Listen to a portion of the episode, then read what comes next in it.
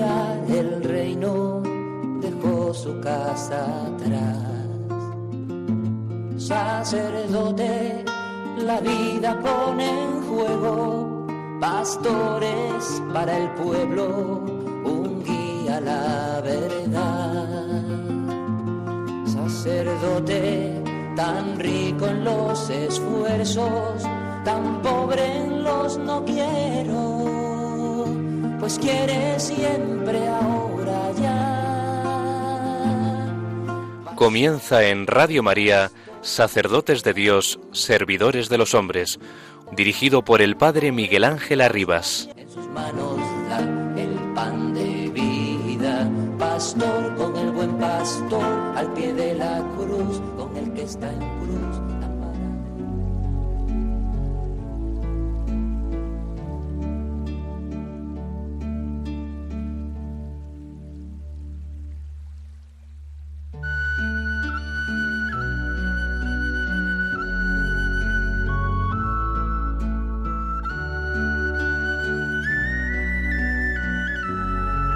La fe cristiana, en cuanto anuncia la verdad del amor total de Dios y abre a la fuerza de ese amor, llega al centro más profundo de la experiencia del hombre, que viene a la luz gracias al amor y está llamado a amar para permanecer en la luz.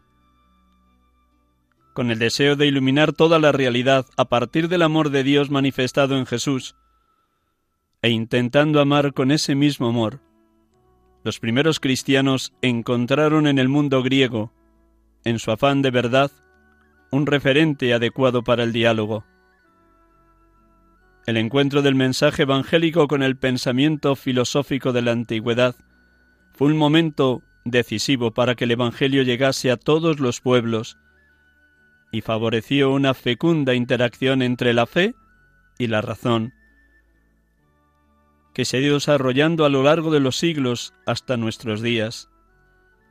San Juan Pablo II en su carta encíclica Fidet et Ratio ha mostrado cómo la fe y la razón se refuerzan mutuamente. Cuando encontramos la luz plena del amor de Jesús, nos damos cuenta de en que cualquier amor nuestro hay ya un tenue reflejo de aquella luz y percibimos cuál es su meta última. Y al mismo tiempo, el hecho de que en nuestros amores haya una luz nos ayuda a ver el camino del amor hasta la donación plena y total del Hijo de Dios por nosotros.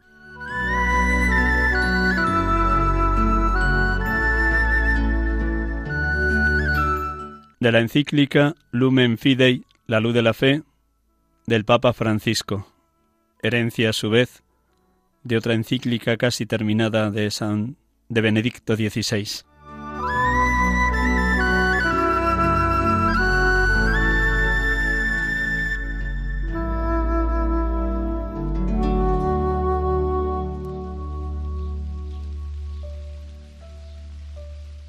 Buenas tardes, amigos y hermanos de Radio María. Les acompañamos aquí, en este programa de cada tarde de domingo de 6 a 7, también en este tiempo veraniego de agosto, en este programa Sacerdotes de Dios, Servidores de los Hombres, para presentar siempre el testimonio de algún sacerdote y a la vez algún tema concreto que nos afecta a todos los cristianos, pero de manera particular a los presbíteros.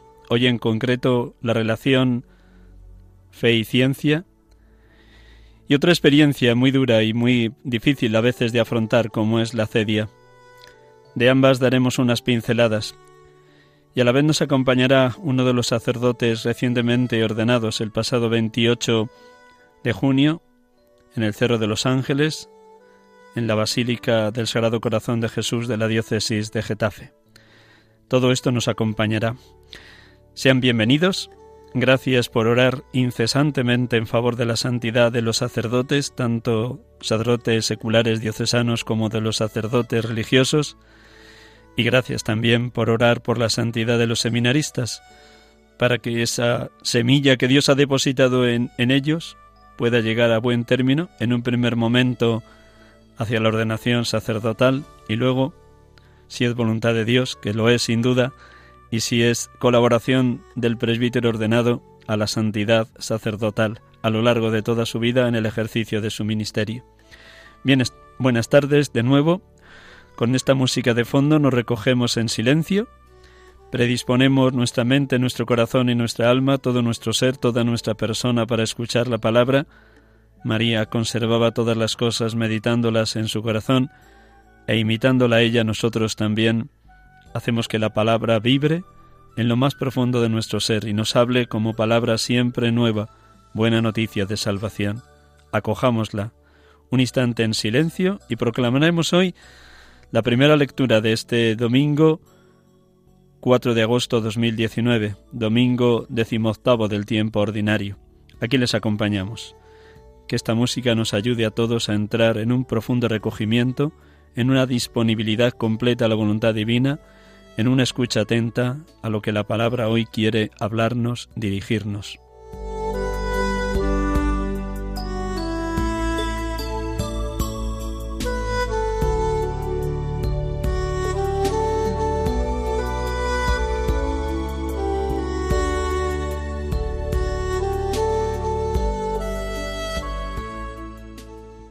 Del libro del Eclesiastés Vanidad de vanidades, dice Cogelet. Vanidad de vanidades, todo es vanidad. Hay quien trabaja con sabiduría, ciencia y acierto, y tiene que dejarle su porción uno que no ha trabajado. También esto es vanidad y grave dolencia. Entonces, ¿qué saca el hombre de todos los trabajos y preocupaciones que lo fatigan bajo el sol? De día su tarea es sufrir y penar. De noche no descansa su mente. También esto es vanidad.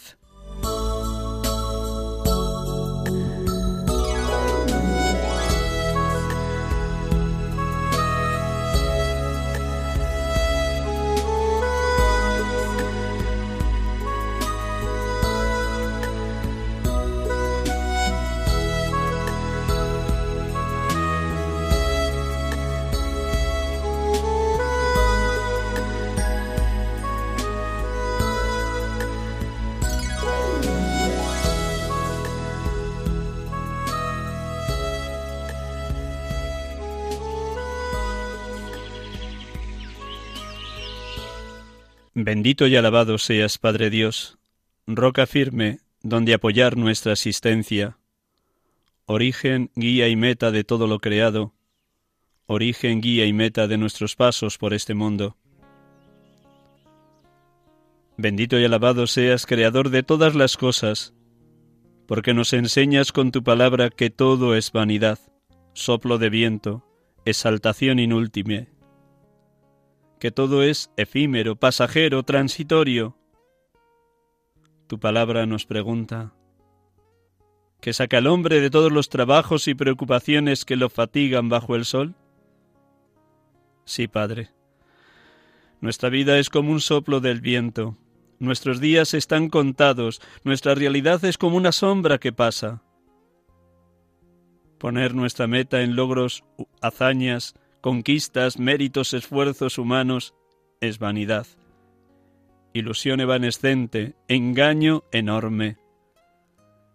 Entonces, Padre, nos preguntamos, ¿merece la pena vivir? ¿Tiene sentido nuestra peregrinación por esta tierra? ¿Todo es vanidad y nada merece la pena lucharse ni alcanzarse?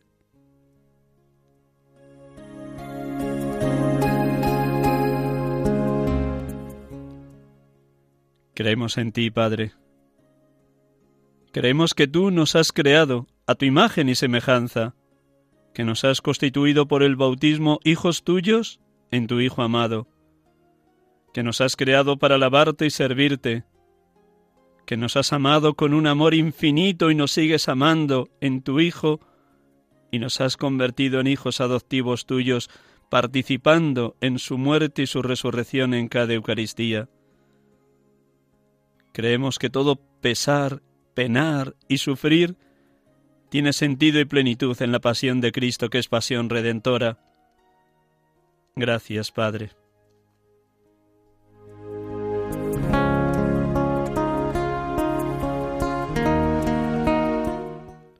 Bendito y alabado seas Jesucristo, pobre entre los pobres, siervo de los siervos, porque con tu propio testimonio nos enseñas a vivir desapegados de los bienes de este mundo, a rechazar de plano la avaricia y la codicia, a discernir a cada paso cómo desprenderse de lo superfluo, lo innecesario, lo cómodo, lo lujoso, lo que nos sumerge en un confort adormecedor.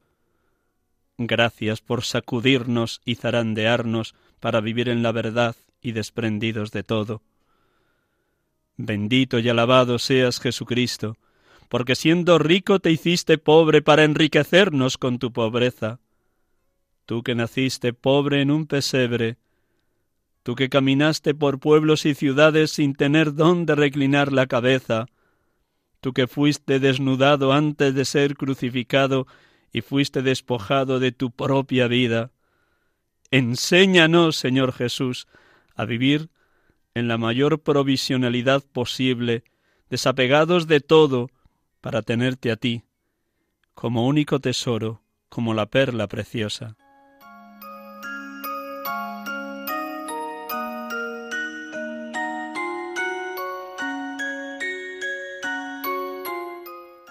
Bendito y alabado seas, Espíritu Santo, porque nos haces aspirar a los bienes de allá arriba y no a los de la tierra nos adentras en el corazón escondido de Cristo que nos conduce al Padre. Nos mantienes en la esperanza de ser un día glorificados en Cristo resucitado, dando muerte a todo lo terreno que hay en nosotros. Fornicación, impureza, pasión, codicia y avaricia, que es una idolatría, como nos enseña San Pablo en la carta a los colosenses. Gracias, Espíritu Santo Consolador Sí. Bendito seas, oh Paráclito, porque nos despojas del hombre viejo y nos revistes de la nueva condición de hijos de Dios y de discípulos de Cristo y templo tuyo. Porque donde Él está, alcanzamos la plenitud en el amor. Donde Él, Cristo, lo es todo para todos. Bendito seas, Espíritu Santo, dedo de la mano de Dios bendito y alabado.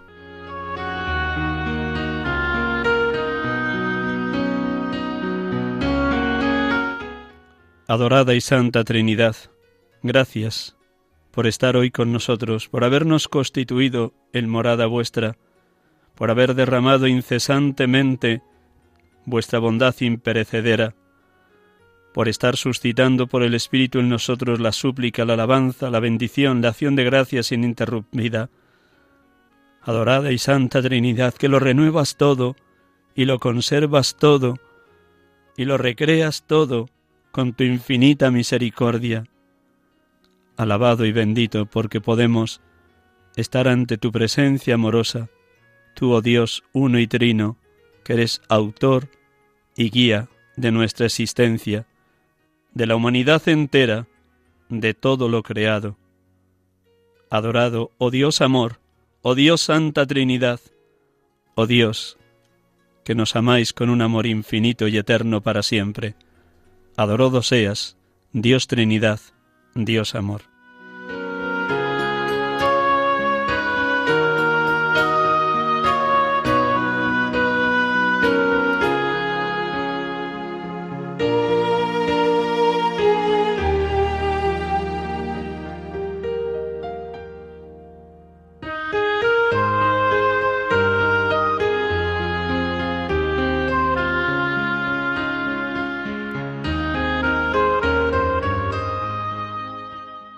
Aquí estamos con ustedes acompañándoles en esta tarde de domingo, primer domingo de agosto, 4 de agosto 2019, domingo decimoctavo del tiempo ordinario en este programa de Radio María, sacerdotes de Dios, servidores de los hombres, intentando prestarles este servicio que les acerque más a Dios y les ayude a todos ustedes a amar más intensamente a la Iglesia y en ella a quienes hemos sido llamados al ministerio presbiteral.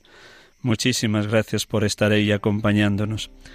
Al inicio del programa les decía que dos temas hoy quería traer para con ustedes, la relación que hay entre la fe y la razón y por otro lado el peligro permanente que nos amenaza a todos sacerdotes, consagrados, consagradas y laicos, el peligro de la cedia, de ese desabrimiento absoluto por la oración, por el contacto, por la comunicación, por la comunión con Dios.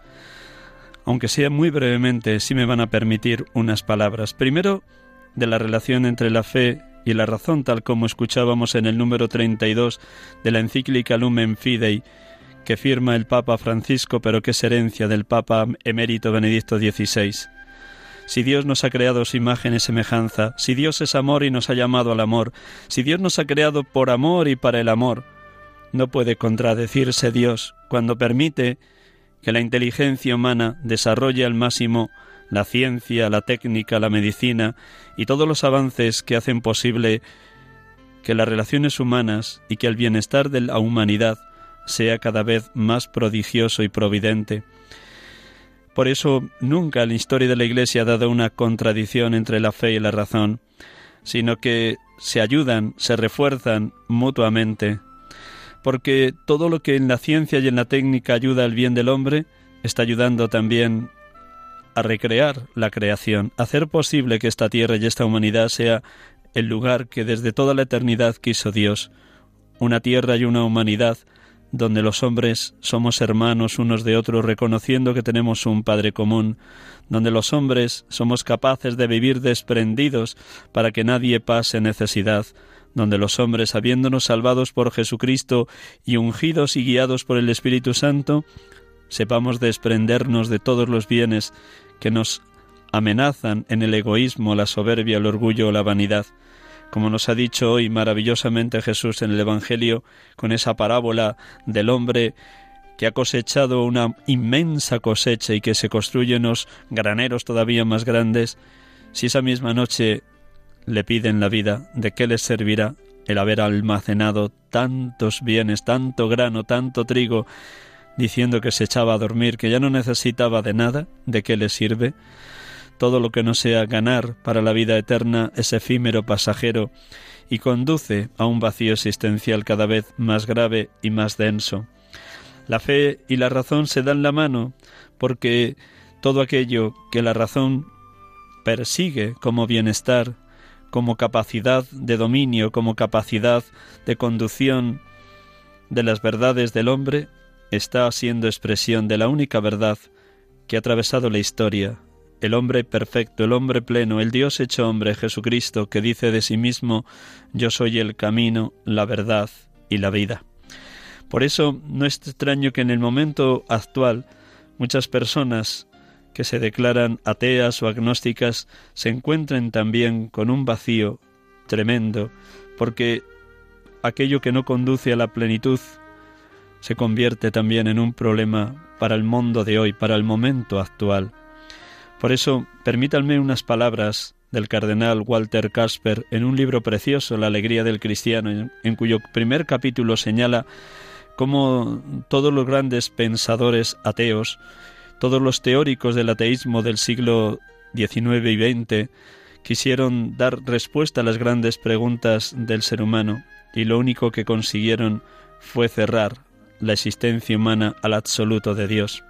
Nos dice en concreto, los grandes ensayos teóricos ateos de Feuerbach, de Marx, de Nietzsche, de Freud y las ideologías frecuentemente derivadas de ellos son algo que ya pertenece al pasado. Contemporáneos de diversos signos se caracterizan a sí mismos más bien como agnósticos, no niegan el misterio de la vida y del mundo, lo respetan, pero creen que no puede decir nada sobre él. La mayoría, por el contrario, vive un ateísmo práctico, vive como si Dios no existiera. Son personas que todos conocemos, que estimamos y con las que colaboramos. De promedio no son peores personas que la media de los cristianos. Viven un humanismo de andar por casa, muchas veces inconscientemente de origen cristiano. Tienen sentido de la justicia, de la honradez, de la disposición a la ayuda, de la solidaridad, del juego limpio no tienen para esto ningún fundamento último metafísico religioso, y tampoco creen que lo necesiten. Las llamadas últimas preguntas las dejan abiertas, no se interesan por ellas o las ignoran. Con frecuencia las perciben exactamente como un molesto engorro, como un descaro desconsiderado si se enfrentan a ellas. Esto exactamente es lo que significa la cedia. Hay muchas maneras de presentarse la cedia, el desabrimiento, la desgana, la desilusión, el derrotismo, el hastío en la vida de todos los seres humanos creyentes y no creyentes. Por eso estamos en un mundo donde para muchas personas la búsqueda de horizontes se les ha convertido en algo terrible, la angustia. Quizás es uno de los signos de este comienzo del siglo XXI. También el cardenal Casper señala esta realidad de comienzos del siglo XXI, la angustia. Dice en concreto, la angustia puede tener muchas causas, el vertiginoso impulso de la modernidad, la globalización, los peligros derivados de la energía atómica, las mutaciones biogenéticas, la contaminación de la tierra, del agua, de los medios alimenticios, el calentamiento del globo, las nuevas posibilidades de supervisión y control, merced a los medios tecnológicos de información, el fenómeno mundial de la migración que lleva consigo el miedo a la extranjerización y por consiguiente la alienación habitual del mundo vital, la angustia y el temor al terrorismo internacional. Ninguna persona razonable puede poner en tela de juicio los riesgos que trae consigo el desarrollo mundial global. Todo resultado tan complejo que apenas habrá alguien capaz de comprender el todo y tener una visión de conjunto de él, y ningún individuo particular, como tampoco ningún estado concreto, puede simplemente pilotar el desarrollo. Nadie puede poner para apretar más, sin más sentido, el botón que no existe en absoluto. El todo funciona en cierto sentido de acuerdo al principio físico del moderno del caos. Pequeñas causas pueden tener consecuencias colosales y desencadenar catástrofes. No existen soluciones sencillas. La consecuencia es el despecho contra las élites y el miedo a la globalización. Hermanos y hermanas, todos estos son problemas que también el Papa Francisco ha ido abordando en los últimos meses. No es fácil dar respuesta a tanta complejidad del mundo actual, pero sí apuntamos que uno de los rasgos del momento actual es el miedo, que se manifiesta en la angustia. De ahí que tantas personas en el momento actual, al menos en España, anden necesitados de tratamiento psicológico, psiquiátrico, porque su vida ha perdido sentido, horizonte, norte, y porque, como dice el cardenal Casper, las grandes preguntas se eluden, parecen un engorro afrontarlas. ¿Quién soy yo? ¿De dónde vengo y a dónde voy? ¿Por qué vivo y para qué vivo? ¿Qué sentido tiene la vida? ¿Por qué existe el mal? ¿Por qué existe el odio? ¿Dónde va el hombre? ¿Qué hay detrás de la muerte? ¿Por qué existe la guerra? Preguntas y más preguntas que todos necesitamos formularnos si no queremos vivir en la pura superficialidad que al final decanta en el comamos y bebamos que mañana moriremos, como si la vida fuera casi casi la vida humana, la vida de un animal, comer y beber.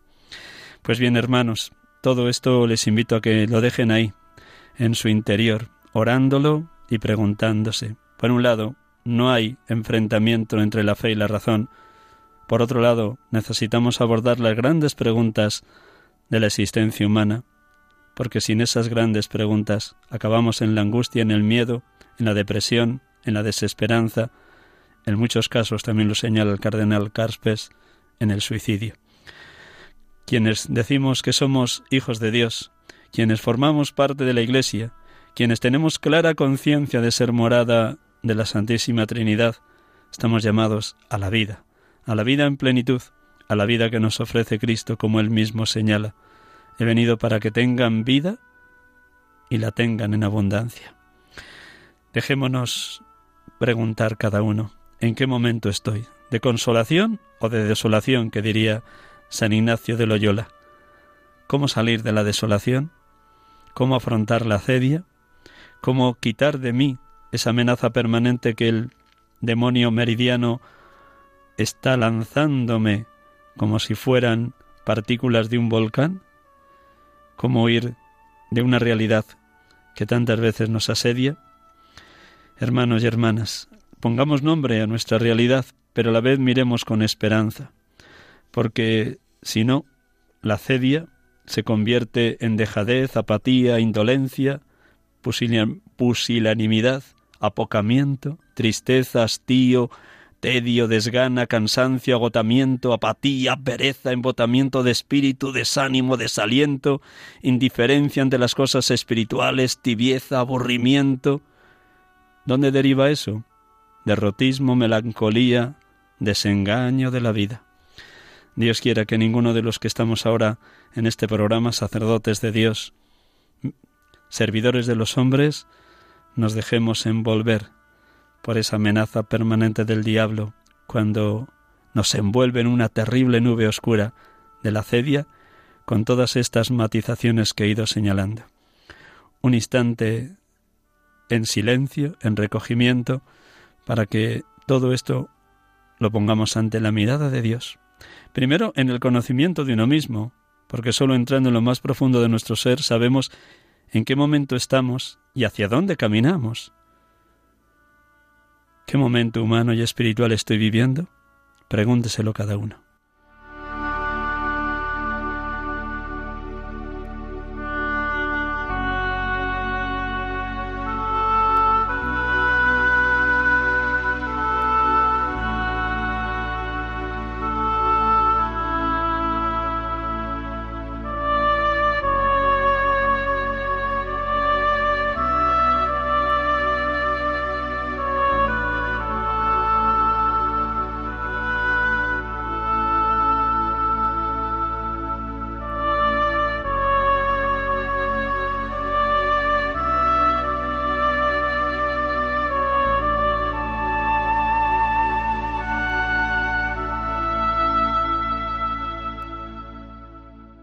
Estamos aquí con ustedes en Radio María, sacerdotes de Dios, servidores de los hombres, en este domingo 4 de agosto 2019, domingo decimoctavo del tiempo ordinario. Como ya les anunciaba al inicio del programa, tenemos la dicha de poder tener al otro, al otro lado del hilo telefónico a un sacerdote recién ordenado, Juan Luis Valera Rubio.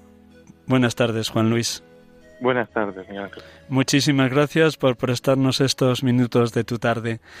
No, Encantado. Nació el 18 de septiembre de 1979 en Madrid. Por tanto, el próximo mes de septiembre cumplirá 40 años. Antiguamente se diría vocación tardía, pero ya sabemos que en la hora presente Dios llama como quiere, cuando quiere, a la hora tercia, a la hora sexta o a la hora nona, o ya, ya atardecido de la vida, porque lo que importa es servir al Señor. Fue ordenado, como también les he dicho al inicio, el pasado 28 de junio de este año 2019 en la solemnidad del Sagrado Corazón de Jesús, precisamente en la Basílica del Sagrado Corazón de Jesús, en el Cerro de los Ángeles, de manos de su obispo de Getafe, don Ginés García Beltrán. Antes de decidirse por el ministerio, antes de ser llamado a ser sacerdote, él estudió física y fue doctor en física y se dedicó también durante unos años, del 2003 al 2012, a la investigación dentro del ámbito universitario y a ser también profesor en, la universidad. Ahora mismo ha ejercido su año de diaconado en Valdemoro, diócesis de Getafe, y si Dios quiere, pues el próximo curso iniciará también su tarea pastoral de presbítero recién ordenado en la parroquia de Santos Justo y Pastor de Parla, un lugar, una ciudad que a mí me recuerda también mis primeros años de diácono y de, y de presbítero en la parroquia Nuestra Señora de la Paz. Eh, ¿Están bien todos los datos, Juan Luis? Todo está correcto, efectivamente. Muy bien. Bueno, vamos a empezar con el presente porque es lo, inmediato, lo que has vivido en este último mes.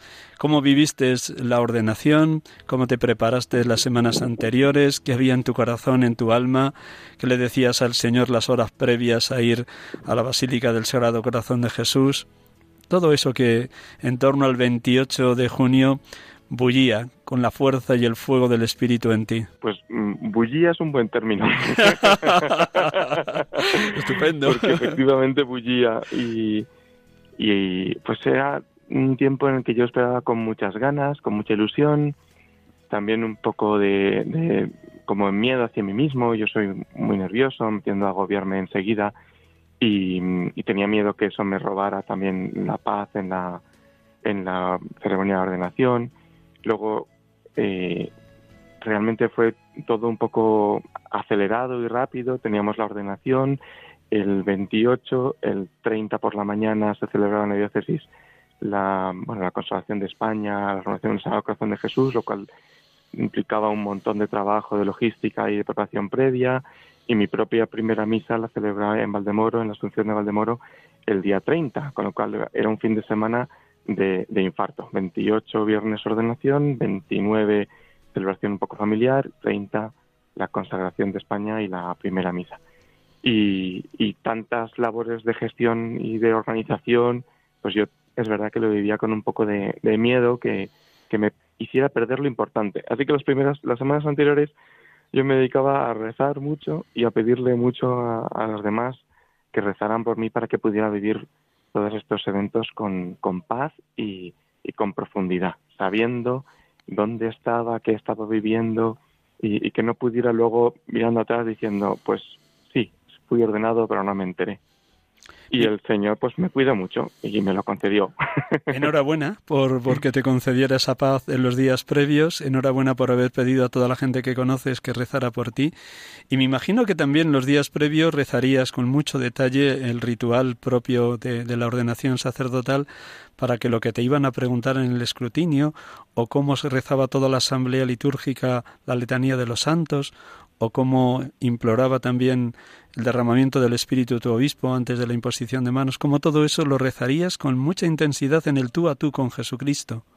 ¿Fue así? Es verdad, solo que con más tiempo, porque desde que me ordené diácono mm, fue mm, pues mm, una oración muy continua, el, la utilización en mi oración del, de las mismas preguntas que me iban a hacer ya en la ordenación sacerdotal, o sea, yo viví el diaconado muy, muy mirando hacia, la, hacia ese momento también, entregándome en el presente, pero viviendo ese presente con la mirada puesta en la ordenación.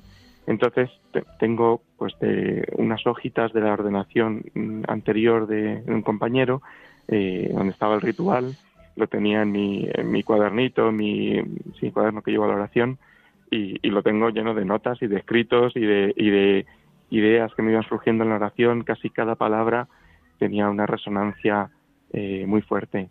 Entonces, eso me acompañó todo el año y claro, por supuesto, los últimos, las últimas semanas fue, fue retomado. También me dediqué, no sé si esto es muy habitual, a rezar mucho con, con el misal, con la liturgia, con el ordinario de la misa, con la liturgia que dentro de nada iba a tener que celebrar. Y, y eso también me daba mucha, pues, mucha tranquilidad, mucha paz y, un, un, marcado acento eucarístico en mi propia preparación al sacerdocio. Mi más sincera felicitación por ese carácter eucarístico que quieres señalar fortísimamente en tu ministerio y por haber rezado con el ordinario de la misa. Sin duda, sí, hay otros hermanos que lo suelen hacer, pero el que lo hayas explicitado me alegra y seguro que a nuestros oyentes también. Y no dejes de ser nunca presbítero eminentemente eucarístico. A pesar de ese acelerón final y de, esa intensidad 28, 29 y 30 de junio, seguro que sí, por un instante pudiste vivir con una intensidad sublime tu primera misa en la parroquia de la Asunción de Nuestra Señora de Valdemoro. Cuéntanos algo que te recuerdes cuando presidías por vez primera el santo sacrificio del altar.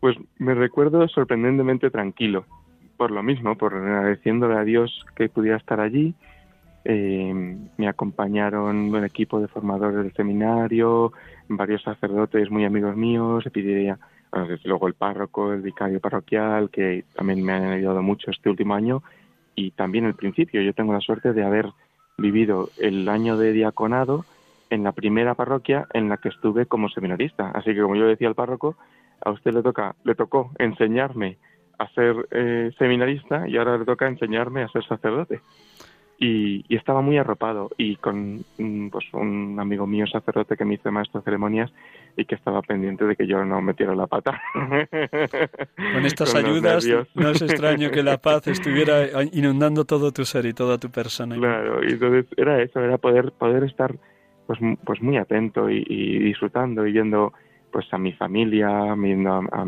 pues, mis primos que habían venido también del, de Ciudad Real, donde es mi familia, mis amigos para hacer la lectura, algunos gestos eh, así un poco privados que teníamos entre nosotros. Tenemos una tontería que voy a aprovechar para contar en intimidad, que no solemos contar. Tenemos un jarrón horroroso con las fechas de bodas de, de todos nosotros y, claro, la, la, fecha de mi ordenación. Es un jarrón de los chinos terrible que cada uno que se compromete, se casa, o en mi caso pues recibe la ordenación sacerdotal, tiene que guardar y cuidar hasta, hasta el siguiente.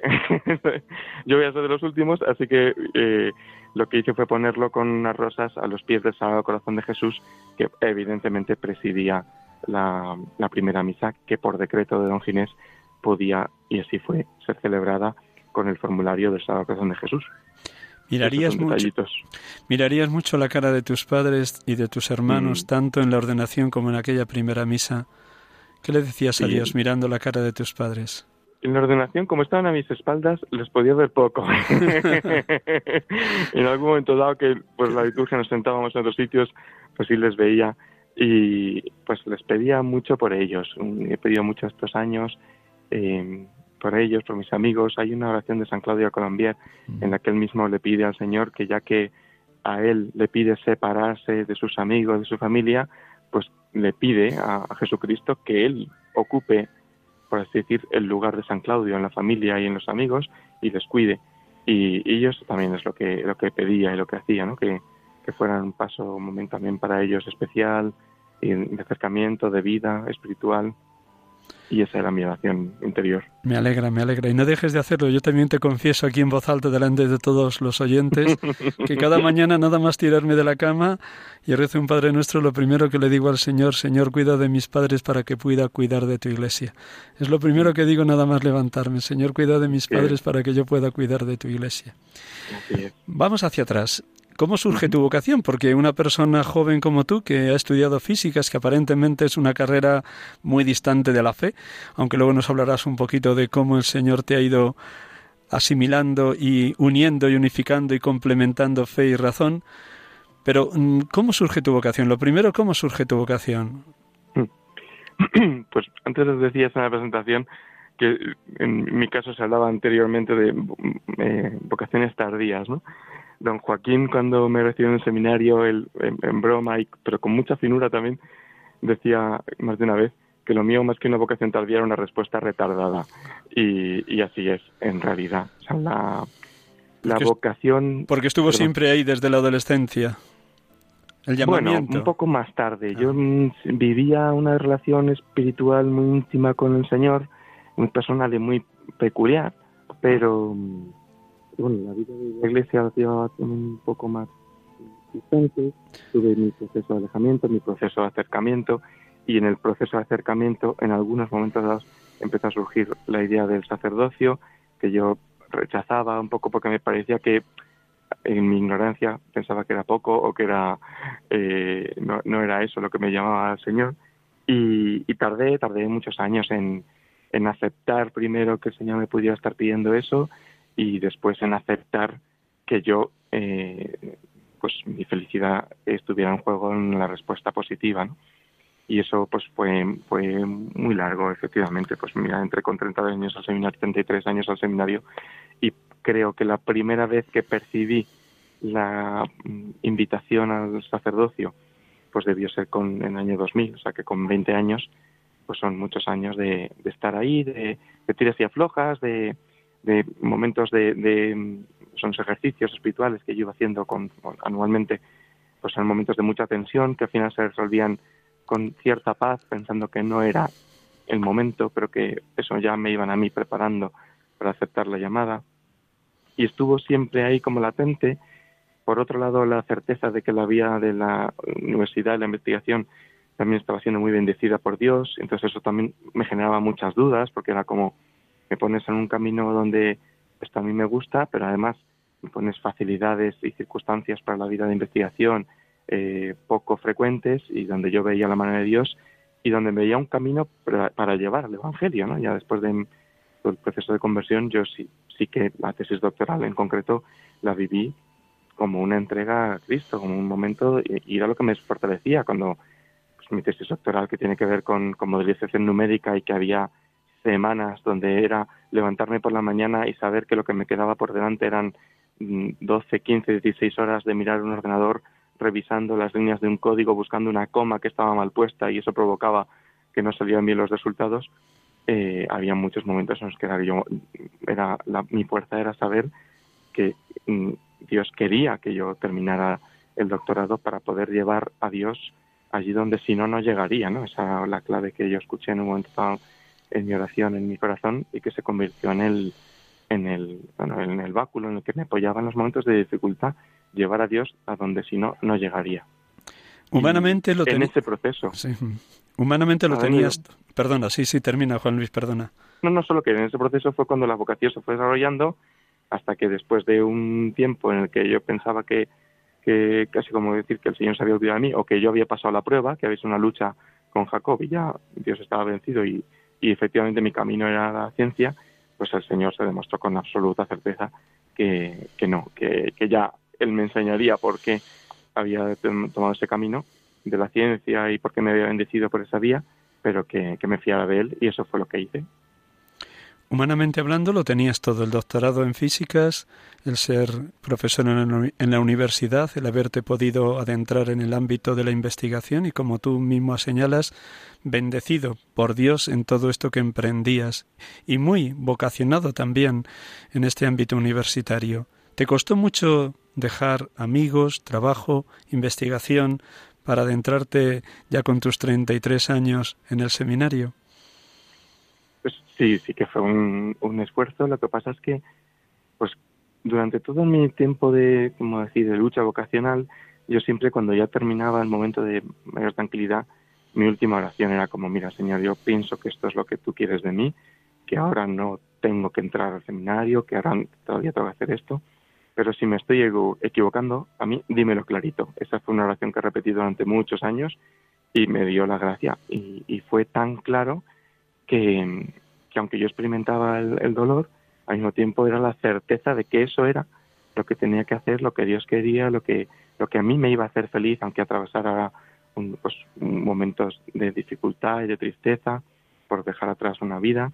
Pero también el Señor, pues eso es que como de verdad a mí Dios me cuida mucho, pues había ido preparando también las cosas. Entonces, eh, laboralmente mi contrato acababa eh, justo en esas mismas fechas. Había estado haciendo un máster universitario cuyo examen final eh, era dos días antes de la fecha de entrada al seminario. Eh, mis propios estudios también terminaban, terminaba como un ciclo. O sea que, que todo estaba como muy preparado para decir, bien, cierras ciclo, lo cierras y te toca seguir mis pasos ahora por otro camino. Entonces, eso también me daba mucha tranquilidad, viendo que, que el Señor iba delante de mí y me iba preparando Él el camino y que me sostenía y que me ayudaba. Eso dentro del dolor, de la tristeza, de, la dificultad de hacer un cambio de vida, pues, pues la certeza de que estás haciendo lo que Dios quiere y la absoluta seguridad de que eso va a traer también tu felicidad aquí en la tierra y a muchas otras personas, vamos, era, era lo que me sostenía, lo que me sostuvo y me, y sigue sosteniendo. Felicidades por dejarte sostener y por aspirar a ese, a ese gozo, a esa felicidad de saberte en manos de Dios. Te ha recibido don Joaquín López Andújar, obispo emérito de la diócesis de Getafe, te ha ordenado don Ginés. A lo largo de estos años de seminario y de diaconado, has conocido a tu rector, tus formadores, tus directores espirituales, los sacerdotes de las distintas parroquias donde has sido enviado pastoralmente, amigos, sacerdotes, jóvenes, menos jóvenes. En todo ese conjunto has conocido muchos estilos y formas de ser sacerdote hoy en la diócesis de Getafe, pero seguro que ahora mismo al inicio de tu ministerio hay como unos acentos que no te gustaría nunca olvidar ni al contrario de intensificar. Uno de los que has dicho es el ser un sacerdote eminentemente eucarístico. ¿Qué otros rasgos dirías que quieres que, o por donde crees que el Señor te va llevando? Pues mira, uno, uno evidente es que el, mi propio camino también espiritual en el seminario, eh, el, el, mismo Señor me ha ido llevando por, a la espiritualidad del Sagrado Corazón de Jesús, la, la, la, centralidad del amor de un corazón humano, una persona divina.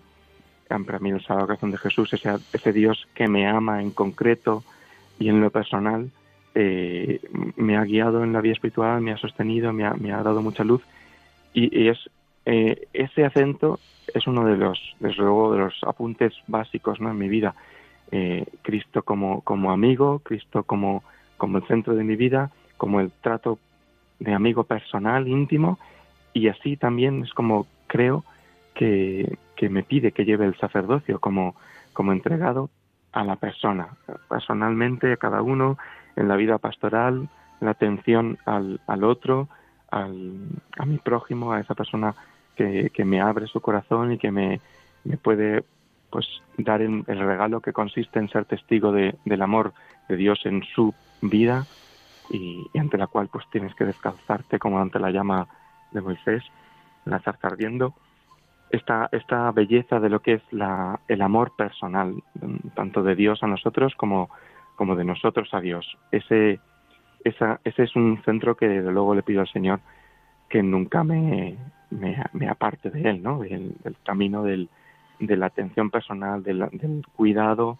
del tú a tú, ¿no? Como Cristo trataba a cada uno, eh, que conocía sus problemas, que conocía sus preocupaciones y que les hablaba a la persona, no al, no eran discursos genéricos, sino que era al corazón de cada uno, a las necesidades de ese hombre o mujer concreto. Así es también un poco como quiero vivir yo el, sacerdocio entregado a mis hermanos, porque es la vía de la entrega a Cristo en una relación personal, en todos sus sentidos. Me imagino que desde esa espiritualidad del Sagrado Corazón de Jesús también en los meses previos a la ordenación te has imaginado como el discípulo amado en la última cena recostando tu cabeza en el pecho de Jesús. Y me imagino también que te has colocado como el discípulo amado al pie de la cruz junto con María contemplando al soldado que abría el costado de Cristo. Han sido dos imágenes que te han acompañado. Sí, desde luego, San Juan en concreto, evidentemente también incluso por mi propio nombre, no, no es mi patrono, mi patrono de bautismo es San Juan Bautista, pero desde pequeño sí que recuerdo tener una relación muy, muy cercana y cariñosa con San Juan y efectivamente me ha ido acompañando, es un apóstol con el que me identifico muchísimo y al que le pido también continuamente que me ayude, ¿no? que el que, que escucho el latido del corazón y que lo vio abierto, pues me acompañe, como has dicho, de la mano de María, para poder ser yo el que se refugie en ese corazón abierto y el que lo ofrezca como refugio a, a los demás, ¿no? a tantos personas, tantos hermanos y hermanas necesitados del, del amor de Dios, necesitados de refugiarse en ese corazón abierto. Vamos con lo último porque ya, ya sabes que el tiempo corre que vuela. Y gracias por todo lo que nos estás compartiendo con un corazón tan abierto al modo del corazón de Cristo abierto en la cruz por la lanzada del soldado. Has señalado antes que mirando a Cristo y mirando su sagrado corazón aprendes también a estar muy cerca de cada persona que Dios ponga en tu camino. Me imagino que en el año de diaconado allá en Valdemoro has estado muy atento, que has querido imitar al buen pastor, conoce a sus ovejas, las llama por su nombre, las lleva a prados de verde hierba, fuentes de agua viva, las defiende del lobo, da la vida por ellas. En lo que has podido trabajar pastoralmente hablando ese año de diaconado, ¿cómo ha sido ese encuentro tú a tú con las distintas personas que Dios ha puesto a tu cuidado pastoral? Pues ha sido un encuentro eh, mm, precioso, porque es que eh, pues todavía me sigue viviendo, me sigue estando latiendo muy fuerte la sensación de pues de extrañeza y de, de pues de, estupor que supone el saber que, como dice Benedicto XVI, cuando habla del sacerdocio, dice que la gran clave del sacerdocio es que eres capaz, por gracia de Dios, de dar lo que tú no puedes dar das a Dios que no eres tú y no, es, no está en tu mano dar a Dios. Pues eso es ese estupor y esa extrañeza de estar dando lo que yo no puedo dar, lo que yo no, lo que yo no soy, pero que he sido elegido como instrumento a personas concretas que, pues que por muchas circunstancias han abierto su corazón, se han acercado a mí, eh, jóvenes, pequeños, mayores, más ancianos. Es, es eso. Yo para mí la imagen, lo he mencionado antes de pasada, pero es que es así, es real. Es, es Moisés ante la zarza ardiente que ve un milagro, una manifestación de, Dios y, se tiene que descalzar. Eso se dice el Señor, ¿no? Descálzate que estás en terreno sagrado. Así es la, el diálogo con, con la persona, ¿no? Que puede estar sufriendo, puede estar alejada o con fe o, sin fe o, viviendo un camino de acercamiento, pero, pero es que es Dios el que está primero poniéndote ahí a esa persona y poniéndote a ti para esa persona.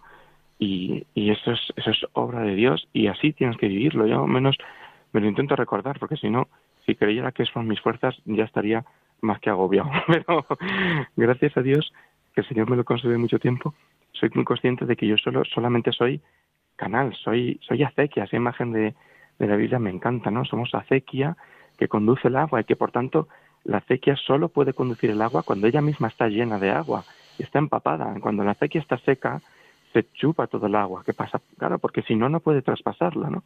A mí esa imagen me parece muy, muy clara, como nosotros en el sacerdocio tenemos que vivirlo así, o sea, empapados de Cristo para darlo a los demás.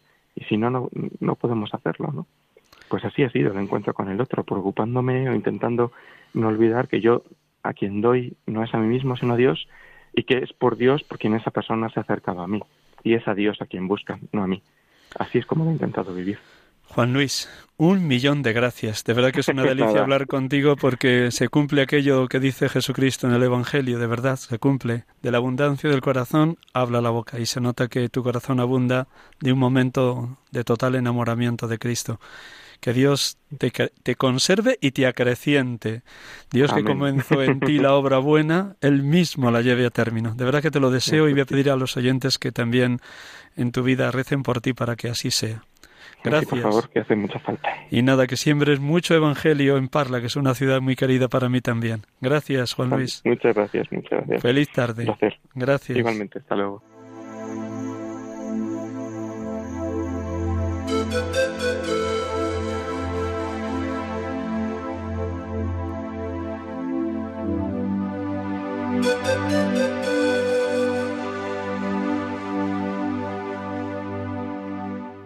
Madre, ayuda nuestra fe. Abre nuestro oído a la palabra para que reconozcamos la voz de Dios y su llamada. Aviva en nosotros el deseo de seguir sus pasos, saliendo de nuestra tierra y confiando en su promesa. Ayúdanos a dejarnos tocar por su amor, para que podamos tocarlo en la fe. Ayúdanos a fiarnos plenamente de Él, a creer en su amor, sobre todo en los momentos de tribulación y de cruz, cuando nuestra fe es llamada a crecer y a madurar siembra en nuestra fe la alegría del resucitado. Recuérdanos que quien cree no está nunca solo. Enséñanos a mirar con los ojos de Jesús, para que Él sea luz en nuestro camino, y que esa luz de la fe crezca continuamente en nosotros hasta que llegue el día sin ocaso, que es el mismo Cristo, tu Hijo, nuestro Señor.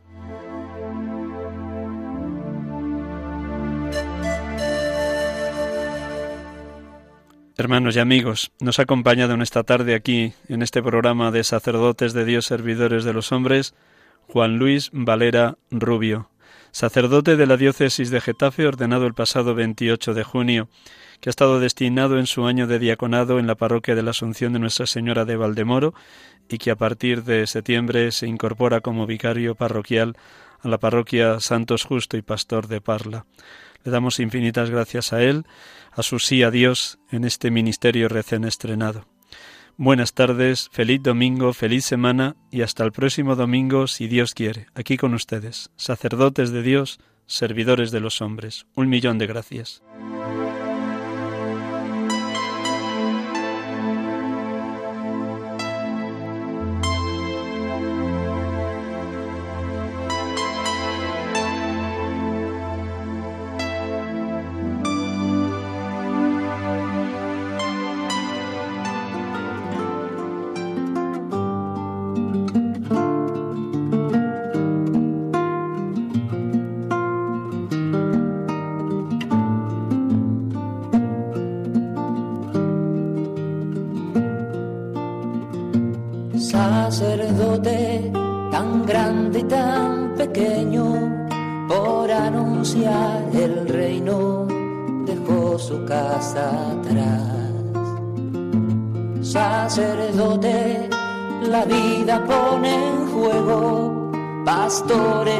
Para el pueblo, un guía a la verdad. Acaban de escuchar el programa Sacerdotes de Dios, Servidores de los Hombres, dirigido por el Padre Miguel Ángel Arribas. Pues quiere siempre ahora pastor, con el buen pastor, al pie de la cruz, con el que está en cruz, lámpara de luz, en la oscuridad, en sus manos da el pan de vida. Pastor, con el buen pastor, al pie de la cruz, con el que está en cruz, lámpara de luz, en la oscuridad, en sus manos da